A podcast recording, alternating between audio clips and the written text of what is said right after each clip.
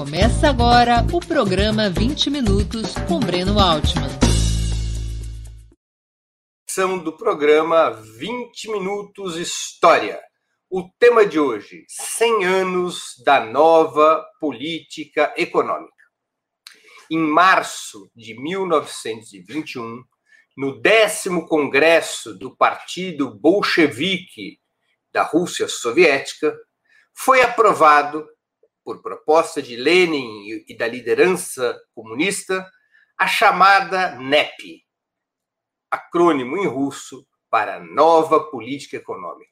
Era uma mudança fundamental em relação ao primeiro período da Revolução Russa, entre 1917 e 1920. Uma mudança forte na orientação econômica, então seguida, e que estabelecia essa nova orientação, essa nova política econômica, outros paradigmas, tanto para desenvolver a Rússia soviética, quanto para tirá-la da pobreza, da miséria, quanto também para construir o socialismo.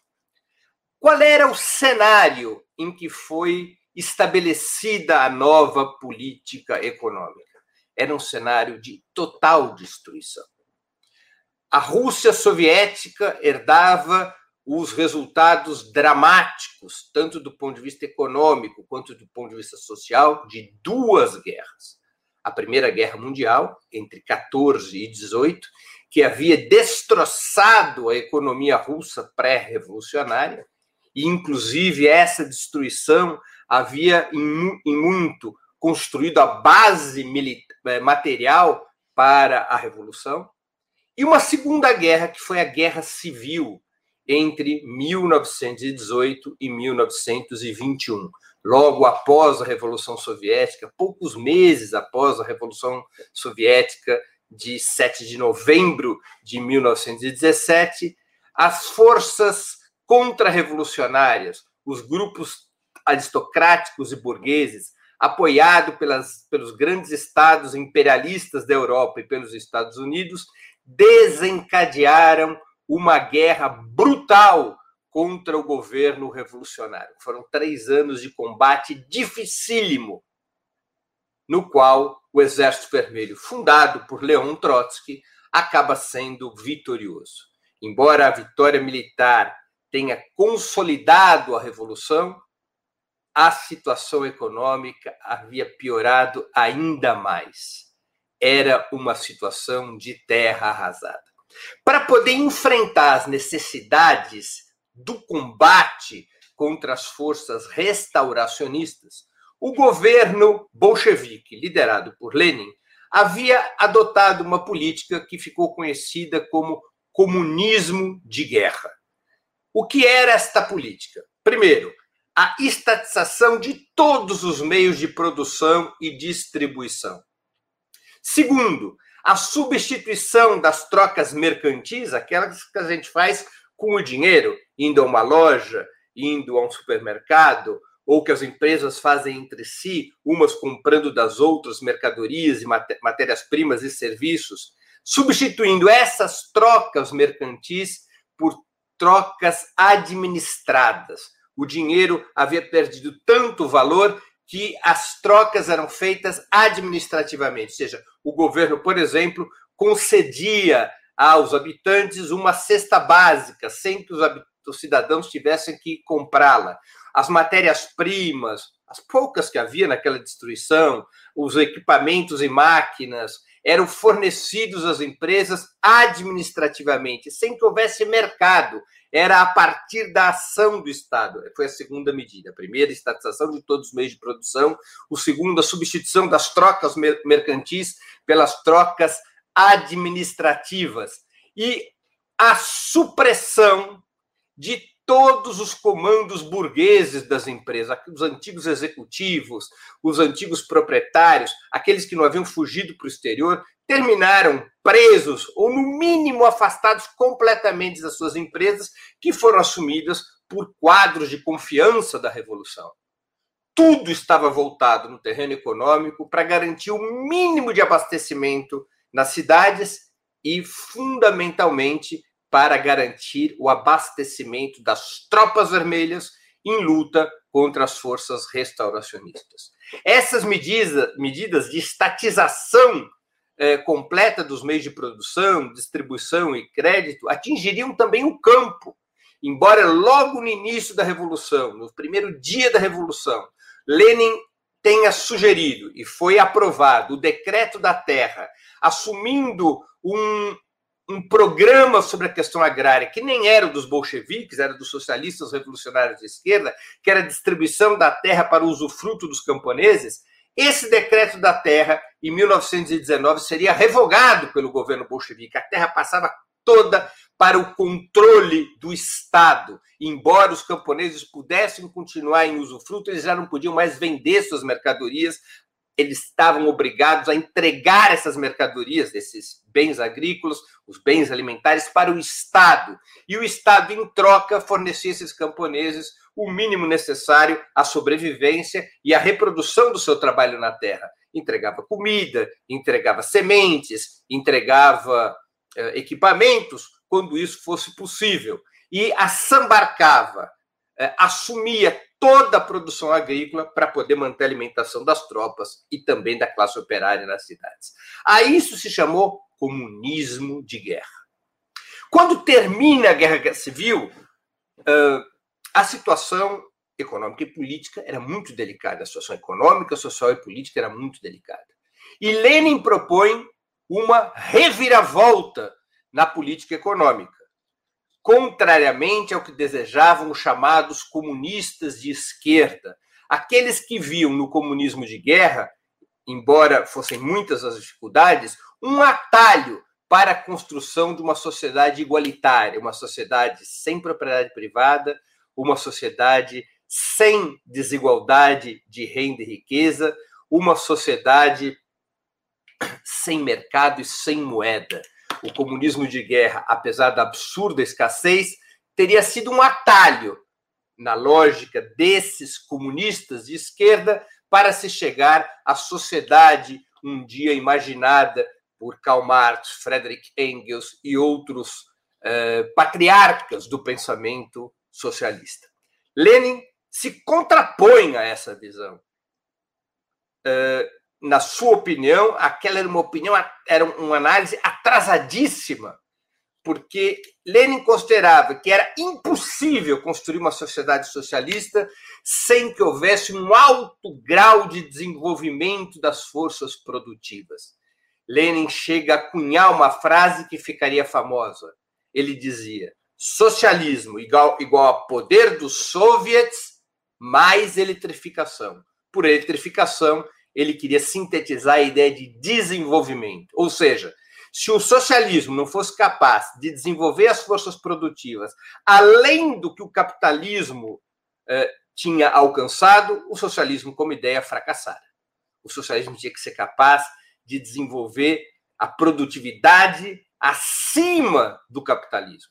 E especificamente na situação soviética, o socialismo tinha que ser capaz de alimentar, de vestir e de garantir a prosperidade para os cidadãos soviéticos. E Lenin considerava que para poder avançar nessa direção era necessário revogar o comunismo de guerra e estabelecer uma nova política econômica, como ficou conhecida a sua orientação. Essa nova política econômica tinha alguns elementos fundamentais. Vou citar os principais desses elementos. Primeiro, privatização de certas empresas que haviam caído sob o comando do Estado. E o retorno dos antigos executivos aos postos de comando, tanto dessas empresas eventualmente privatizadas, que não eram muitas, quanto para a direção das próprias empresas estatais, os chamados NEPMEN, como foram apelidados aqueles executivos que saíram da cadeia direto para a direção das empresas. NEPMEN, homens da NEP, ou seja, aqueles executivos que haviam sido beneficiados pela adoção da nova política econômica prescrita por Lenin e pela direção bolchevique. Segundo, é, há uma alteração drástica da política agrária. A NEP permitiria aos camponeses não apenas a liberdade de produção, mas também a liberdade de mercado. Os camponeses não estavam mais obrigados a entregar toda a sua produção para o Estado. Embora tivessem que manter cotas mínimas de venda ao Estado, essas vendas voltavam a ser monetizadas e o excedente de produção os camponeses poderiam vender livremente onde bem entendessem. Houve o restabelecimento da liberdade mercantil no campo, permitindo aos camponeses terem um interesse material em aumentar sua produção. Quanto maior a produção, maior suas vendas. Quanto maiores suas vendas, maior seu, seu, seu lucro, maior sua renda.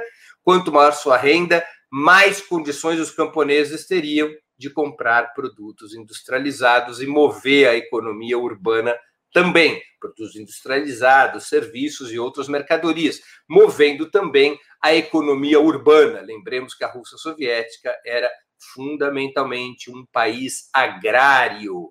85% da população vivia no campo. E a dinamização da produção agrícola era fundamental, tanto para puxar a economia urbana, criando um mercado interno de massas, e aí é a terceira medida importantíssima da NEP, que é a reconstrução do mercado, tanto para estimular o mercado interno de massas, quanto para produzir e exportar, angariando as divisas e moedas fortes que eram necessárias para que o governo soviético pudesse comprar equipamentos e outros produtos ou matérias-primas que não estavam disponíveis na Rússia Soviética. Lembremos que, mesmo depois da Guerra Civil, na qual as forças revolucionárias sagraram-se vitoriosas, consolidando o governo bolchevique, mesmo nessas, nessas circunstâncias, o bloqueio contra a Rússia Soviética era selvagem. Os Estados Unidos, por exemplo, somente aceitavam vender para a Rússia Soviética, que a partir de 1922 seria conhecida como União Soviética, União das Repúblicas Socialistas Soviéticas, os Estados Unidos somente aceitavam vender para a Rússia Soviética ou para a União Soviética mediante pagamento à vista em dinheiro com moeda forte. Os Estados Unidos, com isso, queriam fazer com que a Rússia Soviética eh, visse seu tesouro se exaurir deixar a Rússia soviética sem recursos em moeda forte e sucumbisse economicamente. Aquilo que não fora possível conquistar por mão militar, os Estados Unidos, os demais estados imperialistas queriam conquistar pela via econômica. Nessas circunstâncias, a o incentivo à expansão da produção agrícola para exportação de grãos era o único caminho para que a Rússia soviética tivesse acesso a divisas, tivesse acesso a moedas fortes e com essas moedas fortes pudesse reindustrializar o país. Então nós tivemos a primeira medida, privatização de certas empresas. Segundo, o retorno dos executivos eh, ao comando das empresas, seja as privatizadas, seja as estatais.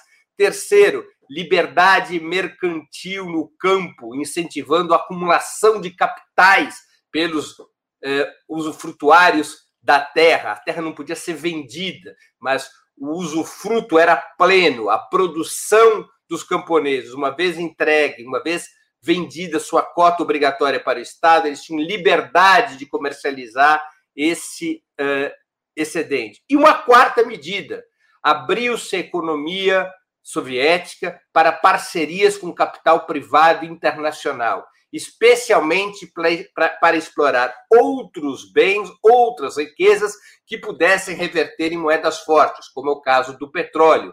Ficou histórica a aliança entre a Occidental Petroleum, uma das principais empresas petrolíferas dos Estados Unidos, com a indústria de petróleo estatal soviética para poder ampliar a extração do óleo negro em território soviético. O dono da Occidental Petroleum acabaria se transformando num amigo pessoal de Lenin e também de Stalin após a morte do fundador da União Soviética. Essas eram as medidas principais da NEP, adotadas no décimo Congresso do Partido Bolchevique em março de 1921, como eu já me referi.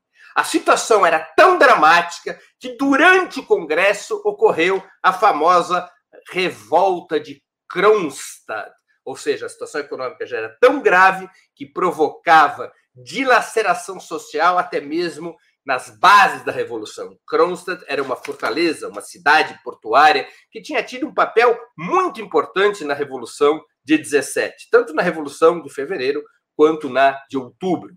Em Kronstadt, além dos bolcheviques, havia outras correntes políticas. Haviam anarquistas, haviam socialistas revolucionários de esquerda, e a luta interna era bastante feroz dentro do poder soviético em 1921, até mesmo porque várias correntes que chegaram a participar dos soviets, mencheviques, socialistas revolucionários, etc., eh, haviam, durante a Guerra Civil, passado de malas e bagagens para o lado da contra-revolução armada.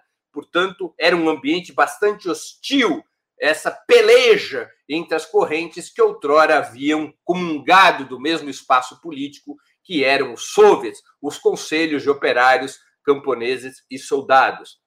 Uh, havia também, claro, infiltração uh, imperialista uh, em, em, alto grau para se aproveitar de uma situação de crescentes dificuldades dos marinheiros de Kronstadt, da população de Kronstadt. Havia uma, uma queda brutal do nível de vida nas cidades, havia fome, havia enormes dificuldades provocadas provocado pela guerra e pelo comunismo de guerra. Isso criou um cenário propício para que uma comunhão, uma aliança entre correntes socialistas contra-revolucionárias, contra o governo de Lenin e a infiltração imperialista levasse a uma verdadeira, uma verdadeira insurreição em Kronstadt durante o próprio décimo Congresso. Não houve outra saída para o governo bolchevique que não a repressão duríssima contra aquela revolta que poderia levar à desestabilização por dentro da primeira revolução socialista do mundo. Vejam que este acontecimento em pleno Congresso acabaria reforçando e ampliando a maioria de Lenin a favor da nova política econômica. A nova política econômica não duraria muito, especialmente por conta das circunstâncias internacionais. Ela teria vigência entre 1921 até 1929. Sua vigência é uma vigência de oito anos. Em 1929, o Partido Bolchevique, já sob o comando de Stalin, começará o giro para uma outra política econômica, conhecida como industrialização acelerada e marcada pela coletivização forçada do campo. Já era um outro cenário no qual a União Soviética tinha que apressar todos os ritmos de construção econômica para se preparar para o risco de uma outra guerra, como de fato ocorreria dez anos depois, doze anos depois, quando os nazistas invadiriam a União Soviética. Precisava aumentar a produção de aço, precisava aumentar a produção de tanques, de armas, precisava garantir que o nível da indústria soviética fosse parelho com um dos principais países capitalistas. E para acelerar esse desenvolvimento, se retornou a um sistema de centralização absoluta das, da, dos meios de produção, se, se voltou à economia planificada, se instaurou a economia planificada e se financiou todo esse processo com a expropriação do campo, com a expropriação da renda camponesa, para que houvessem recursos para essa industrialização acelerada. Mas isso já é uma outra história. Durante um período de oito anos, o que teve vigência foi a NEP. A NEP trouxe benefícios econômicos e sociais muito importantes enquanto ela pôde subsistir, mas também contradições. A NEP permitiu um uma rápida recuperação da economia soviética. A economia soviética chegaria a 1925 nos patamares do pré-guerra, nos patamares de 1914, quando começara a Primeira Guerra Mundial. Foi um feito e tanto, graças é, em função da destruição do país. Um feito importante que em apenas em menos de quatro anos a economia tivesse voltado aos patamares do pré-guerra. Isso significou maior abastecimento nas cidades, maior abastecimento de alimentos, crescimento da economia industrial, constituição de um mercado interno que estimulava o desenvolvimento econômico, não apenas no campo, mas também nas cidades. Houve, portanto, um crescimento também dos recursos públicos para instalar serviços fundamentais, como a saúde e a educação estatais. É o momento em que a União Soviética começa a construir um estado de bem-estar social extremamente sólido, que viria a, a ganhar maior musculatura nos anos e décadas seguintes. É também um período no qual, embora a desigualdade de renda e riqueza crescesse em relação ao período do comunismo de guerra, o fato é que o nível geral de todas as classes e frações de classe viria a subir. A classe trabalhadora melhoraria seus salários nas cidades, haveria um aumento do consumo alimentar, o número de calorias consumidas por cada cidadão e por cada cidadão, cidadã se elevaria, o Estado pode se organizar, pode as instituições soviéticas puderam ser financiadas e ganhar solidez. A revolução vinha se consolidando com a NEP. Mas era um caminho que não estava desprovido de contradições. Não foram apenas as questões externas que levaram ao abandono da NEP em 1929, embora essas questões internacionais tenham sido determinantes para a mudança de rumo da orientação do Partido Bolchevique. Também havia importantes contradições internas. Essas contradições internas se revelava num desequilíbrio entre a renda camponesa e a renda da classe do, operária, do proletariado industrial. Enquanto a renda camponesa subia aceleradamente, a renda relativa do proletariado industrial caía. E isso gerava não apenas mal-estar na base, no núcleo duro da Revolução Soviética, como também dificuldades econômicas nas cidades. Os camponeses tinham um instrumento muito forte para garantir a sua renda, que era exatamente a liberdade mercantil. Quando o preço dos seus produtos não estava conforme as suas ambições, os camponeses podiam provocar situações de escassez, de mercado paralelo, podiam forçar situações de desabastecimento para que os produtos alcançassem o preço que desejavam. E esse mecanismo era permanente durante a NEP. A classe trabalhadora industrial, o proletariado industrial, não tinha esses mecanismos e muitas vezes se viu vítima do aumento abrupto dos preços agrícolas. A classe trabalhadora se via, portanto, em certa medida, eh, prejudicada pela riqueza camponesa, e isso ia criando um ambiente de hostilidade na famosa Aliança Operário-Camponesa que Lenin sempre advogou no processo revolucionário. Isso era uma das contradições. Havia um uma segunda contradição. Como o desenvolvimento da economia camponesa foi bem mais acelerado do que o da economia industrial, houve um momento em que isso provocou crise no campo, porque a economia industrial pouco desenvolvida, ela produzia poucas máquinas e equipamentos que cada vez mais o campo necessitava. O campo, especialmente as propriedades maiores, elas precisavam de tratores, elas precisavam de colheitadeiras, precisavam da mecanização do campo para atingir uma produtividade maior, já que o mercado demandava mais produtos agrícolas e as possibilidades de exportação cresciam. A União Soviética é um grande produtor, era um grande produtor de grãos.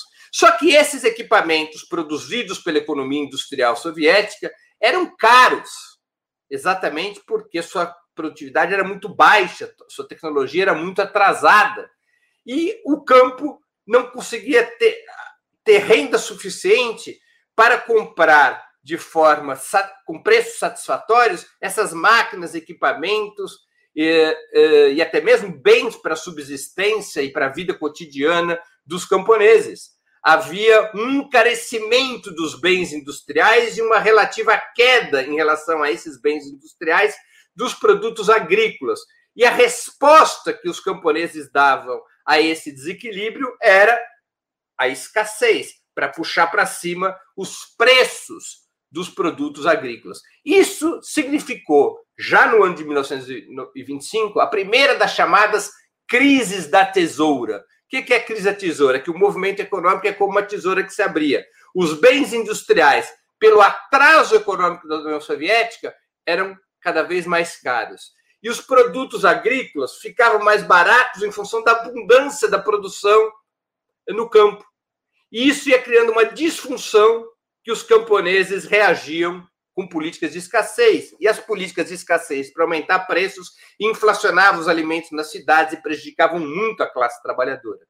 O governo soviético intervia, tentou e é, parcialmente resolveu a crise de 25 com uma forte expansão dos investimentos industriais para modernizar a indústria soviética e também abrindo para parcerias com capital estrangeiro, tentando atrair tanto capital quanto tecnologia e modernizar a economia industrial soviética. Como vocês podem ver, a NEP tem bastante semelhanças com as reformas chinesas adotadas por Deng Xiaoping a partir dos anos 80 e em curso até hoje. Ou seja, a ideia de que o socialismo, para se desenvolver num país atrasado, como era então a União Soviética, ele precisaria combinar um Estado na mão dos trabalhadores, dirigido pela Revolução, pelo Partido Comunista, com uma economia socialista de mercado, ou seja, o mercado não era implicitamente capitalista. Existia mercado antes do capitalismo, e segundo Lenin, existiria mercado depois do capitalismo. O socialismo compreendia a existência do mercado e, em determinados ramos, até mesmo da propriedade privada. Não era apenas a propriedade estatal que deveria existir. Deveria existir várias formas de propriedade, cooperativa, privada, mista, para que pudesse desenvolver as forças produtivas e que somente seria possível atingir uma organização econômica de caráter socialista pleno depois que houvesse um elevadíssimo grau de desenvolvimento das forças produtivas. Lenin concebia, como Deng Xiaoping o faria 60 anos depois, o mercado dentro do socialismo como um elemento fundamental para o desenvolvimento, com a grande diferença em relação ao capitalismo, de que a maior parte do valor produzido por essa economia, que a maior parte, usemos o termo do Marx, da mais-valia produzida por essa economia, deveria ser apropriado pelo Estado e redistribuído ao povo, e não acumulado por capitalistas privados Cabia o Estado, portanto, permitir um certo grau de enriquecimento dos capitalistas da cidade e do campo, permitir um certo nível de acumulação de capital, mas através de um conjunto de políticas, incluindo políticas tributárias, mas fundamentalmente políticas de apropriação direta das riquezas produzidas a partir da participação do Estado naquelas propriedades de vanguarda, naqueles meios de produção de vanguarda, permitia ao Estado ter os recursos tanto para consolidar a economia estatal, modernizando-a permanentemente, quanto também para distribuir os frutos do crescimento econômico junto ao povo, combatendo a desigualdade de renda e riqueza, construindo o estado de bem-estar social. Essa combinação entre Estado e mercado estava presente na NEP, como estaria presente depois nas reformas chinesas. No caso soviético, o fato é que a dificílima situação internacional e as contradições internas que eu busquei apontar levariam a, uma desa... um abandono da NEP, a substituição da NEP pela industrialização acelerada e sua principal ferramenta, que foi a coletivização forçada do campo. A NEP tra... havia trazido frutos muito importantes para a estabilidade social, para o desenvolvimento econômico, mas, repito, também contradições contradições fundamentalmente entre o proletariado industrial e os camponeses, entre os camponeses pobres e os camponeses ricos, entre a economia industrial e a economia camponesa. Havia insatisfação no final da NEP, nos dois anos finais da NEP, havia insatisfação, insatisfação nas cidades com o enriquecimento dos camponeses e as dificuldades que ainda se vivia nos principais centros urbanos as ondas permanentes de escassez provocadas pela política de especulação de preços do alto campesinato gerava ódio na classe operária, no proletariado industrial. Havia na prática uma ruptura da aliança operário-camponesa em função da desigualdade de renda entre os dois setores. E, portanto, quando a NEP é abolida e é progressivamente estabelecido a política da industrialização acelerada, embora os camponeses tenham reagido com fortíssima resistência, muitos historiadores dizem que com a, industrialização acelerada e a, e a coletização forçada, a União Soviética viveu uma terceira guerra, uma segunda guerra civil, que foi a resistência dos camponeses contra a coletivização forçada. Embora os camponeses reagissem fortemente contra a política que substituiria a NEP, o proletariado industrial chegou a aplaudir o fim de uma política que eles viam como pró-camponesa e contrária aos interesses do proletariado industrial. Nessas circunstâncias, então, nasceu e morreu a nova política econômica. Mas ela colocou alguns elementos fundamentais na discussão entre os marxistas, que seriam recuperados, eu repito, por Deng Xiaoping.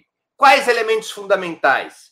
Primeiro, que nos países da periferia do capitalismo, nos quais havia sido mais fácil fazer a revolução política, ou seja, havia sido mais fácil a tomada do poder para a classe trabalhadora, nesses países, no entanto, seria mais difícil construir uma sociedade socialista moderna em função do grau de atraso da economia dessas nações. E que, portanto, a tarefa primeira para construir o socialismo era desenvolver a economia desses países sob um modelo que viria a ser denominado de economia socialista de mercado, ou, como Lenin gostava de dizer para provocar seus desafetos, desenvolver o socialismo a partir do capitalismo de Estado, o Estado controlando uma economia que fazia concessões à dinâmica capitalista, seja pela parceria com o capital privado, interno e internacional, seja pela recriação do mercado, inclusive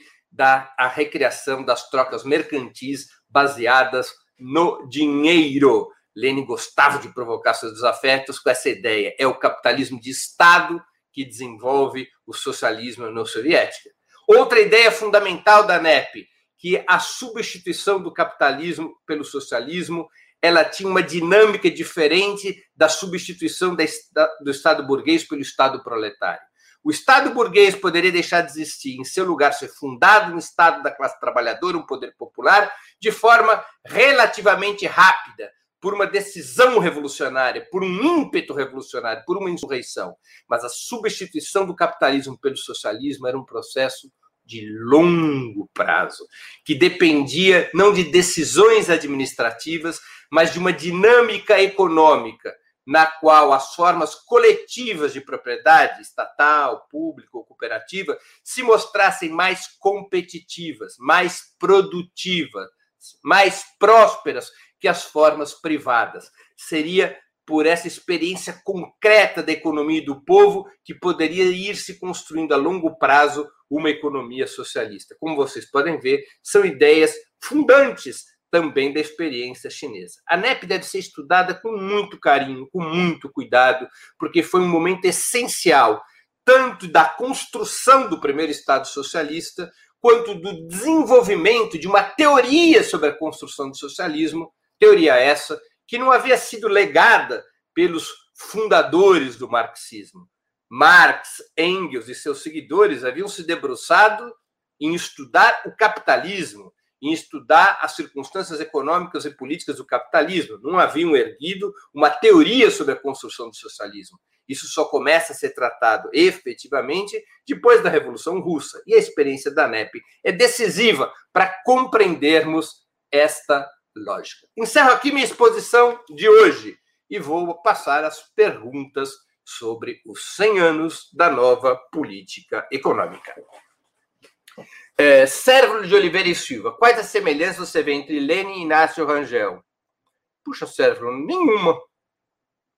Eu não, não compreendi muito bem essa questão. O Inácio Rangel desenvolveu uma teoria sobre a economia do projetamento, que era uma versão do que seria a economia planificada. Agora, isso é não, não tem um debate direto, uma encruzilhada direta com os debates, com o debate das ideias leninistas sobre a NEP ou sobre a planificação soviética. É? A economia de projetamento, claro, ela bebe na experiência e na discussão sobre economia planificada, mas ela tem uma outra derivada, ela não pertence àquela realidade soviética ou da construção do socialismo na União Soviética. Portanto, eu não consigo ver semelhanças. Talvez seja por ignorância minha, mas eu não consigo ver semelhanças. É, Tiago da Costa. Sou estudante de economia na Federal de Juiz de Fora e tenho paralisia cerebral. Amo aprender economia justa e igualitária. Onde vem a ideologia que o socialismo é ruim? E como leio mais sobre o assunto? Olha, Tiago, a ideia de que o socialismo é ruim vem dos chamados economistas liberais. Os grandes defensores dessa tese naquela época eram Mises, um economista austríaco liberal, era Hayek, eram os grandes formuladores da economia liberal, dos paradigmas da economia capitalista, né? que depois seriam sucedidos por outros eh, importantes ideólogos do liberalismo, ou do que nós chamamos hoje o neoliberalismo. É, é vasta a publica, a, as publicações a respeito das críticas que esses economistas eh, desenvolviam em relação à economia soviética. São debates muito intensos, eh, que especialmente teriam envergadura nos anos 30, quando a crise mundial do capitalismo desbaratava uh, a, a economia dos países imperialistas centrais, enquanto a União Soviética vivia taxas de crescimento elevadíssimas. Isso impôs uma discussão sobre qual era o modelo mais eficaz, o socialismo ou o capitalismo. E nós teremos esses teóricos do capitalismo, esses teóricos do liberalismo, defendendo a tese, tentando defender a tese uh, do, sobre a superioridade da, do capitalismo sobre o socialismo, enquanto você teria outras variáveis, especialmente John Maynard Keynes, dizendo, Lord Keynes, dizendo que havia o que aprender do socialismo para mudar o capitalismo e permitir sua sobrevivência. Keynes eh, conflita com esses liberais, adota certos mecanismos de planejamento, propõe a adoção de certos mecanismos de planejamento econômico, propõe um novo papel para o Estado no desenvolvimento da economia para salvar o capitalismo, entrando em conflito com os liberais da época. É uma, um período bastante interessante de ser estudado. Acho, inclusive, que, nós, que vale a pena um 20 minutos de história especial sobre isso, uh, porque a tua questão nos oferece uma boa dica para um novo programa. O Velho Lobo, sugestão de pauta para um programa 20 minutos, Escola das Américas. Está anotado, Velho Lobo. Wagner Campelo, a nova política econômica de Lenin, o que era e como mudou a União Soviética? Olha, Wagner, eu já busquei responder, não é? Na minha própria exposição, eu fui respondendo isso. Ou seja, recuperação econômica, é, condições para o Estado soviético estabelecer sistemas públicos de saúde e de educação, melhoria da, das condições de vida de todas as classes sociais, incluindo o proletariado industrial, mas principalmente um aumento da riqueza dos camponeses, é? e as contradições que isso propiciou, também eu busquei expor na minha exposição. Cacau Glória, muitas informações relevantes. Estou um pouco confusa quando quero perguntar: o comunismo original, ironicamente, pode ter fortalecido o capitalismo? Não, não vejo isso apenas que a proposta da NEP concebia que o socialismo deveria se utilizar do mercado e de formas não estatais de propriedade para o seu próprio desenvolvimento. Essa era a lógica da NEP. Não é uma conciliação com o capitalismo, é um recurso aos instrumentos do capitalismo e até mesmo a instrumentos que existiam antes do capitalismo como mercado para fortalecer uma estratégia socialista. Uh, Fábio Fábio Bonafini. Bom dia, Breno. Uh, apesar da importância da industrialização e coletivização na preparação para a Segunda Guerra, você avalia que seria preferível ou viável um retorno posterior a mecanismos de mercado? Bela pergunta, Fábio. Eu tenho para mim que perdeu-se uma grande oportunidade na União Soviética, e esse talvez tenha sido o principal erro de Stalin depois da Segunda Guerra. Em 1949, quando a União Soviética uh, testa suas bombas atômicas e sua bomba de hidrogênio, e, portanto, ela já não era mais militarmente uh, vulnerável frente ao imperialismo, naquelas condições da derrota, da vitória sobre o nazifascismo, da, da consolidação da segurança da União Soviética frente aos estados imperialistas, teria sido, penso eu, um grande momento para uma profunda reforma do sistema econômico soviético, retornando em termos relativos aos paradigmas da NEP. No entanto, já havia sido transformada a necessidade em virtude, ou seja, aquela política adotada após 29 que, foi, que foi adotado em função das necessidades internacionais internas, em função das vitórias impressionantes obtidas pelo socialismo na União Soviética, em função das vitórias impressionantes obtidas pelo governo bolchevique liderado por Stalin, aquela necessidade foi transformada em virtude, não como uma política episódica para uma certa etapa de confrontação contra uma potência imperialista uh, tão forte quanto a Alemanha, mas acabou sendo transformada em política permanente. Isso depois geraria problemas e contradições que estão na raiz, na raiz das dificuldades que a União Soviética passaria a viver a partir dos anos 60 e 70 e que por fim levariam ao seu ajudariam no seu desaparecimento da cena mundial há exatamente 30 anos.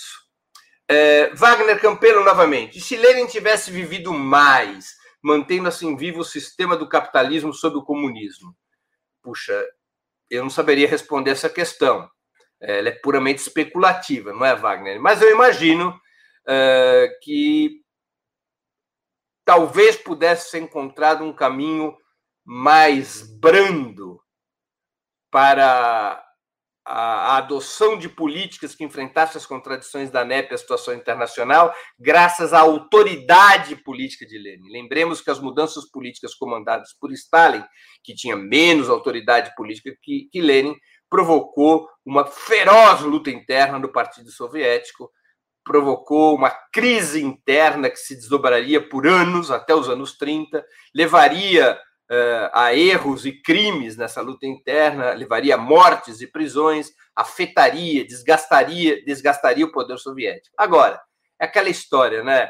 É, é muito difícil uh, uma discussão contrafactual e se, né? Uh, e se, puxa vida, e se eu tivesse 2 metros e 10, eu podia ter sido um bom jogador de basquete. Mas eu não tenho 2 metros e 10. Então é difícil discutir nesses termos, Wagner, embora a questão seja relevante. Eu mesmo me faço a pergunta. Se Lenin não tivesse morrido aos 54 anos, se ele pudesse ter vivido mais 20 anos, talvez a história da construção do socialismo fosse outra, com menos dramas, menos contradições. Talvez, mas é contrafactual. Atenágora Silva. Breno, em sua opinião, quando a China poderá abandonar uma política lá NEP? Olha, eu tenho que me referen reverenci referenciar no que dizem os próprios chineses. Para eles, as reformas é, são de longuíssimo prazo. E longuíssimo prazo na China é longuíssimo prazo de verdade. Né? É, eles, de toda maneira, vislumbram um, o cumprimento das metas principais das reformas para daqui por um prazo que vai de 10 a 20 a 30 anos, não é? Eles imaginam que no centenário da Revolução Chinesa, a Revolução Chinesa foi em 1 de outubro de 1949, no centenário da Revolução Chinesa, portanto, daqui a 28 anos, uh, quase 29, a China seja um país, seja o país mais poderoso economicamente do mundo, seja um país próspero, seja um país militarmente invencível e, portanto, eventualmente esteja nas condições de transitar de uma sociedade socialista desenvolvida para uma sociedade que começa a construir os patamares de uma sociedade comunista. Portanto, as reformas poderiam vir a ser substituídas por uma outra política. Mas tudo isso é especulativo. Os próprios chineses, é, oficialmente ao menos, produzem pouca discussão a esse respeito, o pós-reformas. É, é vista, as reformas são vistas com tal densidade estratégica que eles não entram numa discussão sobre o que virá em seguida. É? Eles vão implementando essas reformas como a estratégia permanente de construção de uma sociedade socialista moderna e próspera.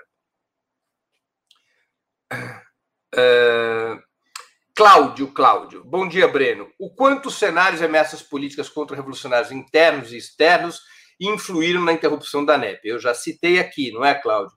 Dizer, a ameaça imperialista sobre a União Soviética começaria a recrudescer de novo no final de 1925.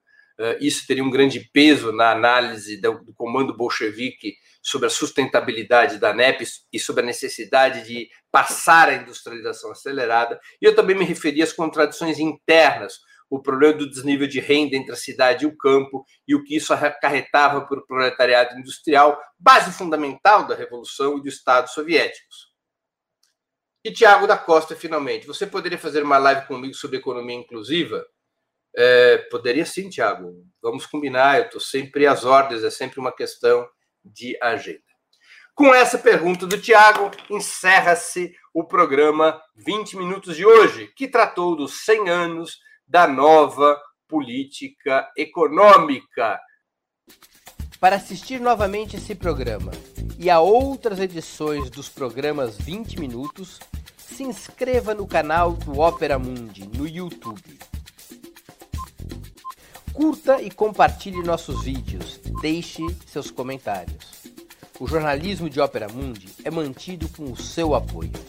Faça uma assinatura solidária em www.operamundi.com.br.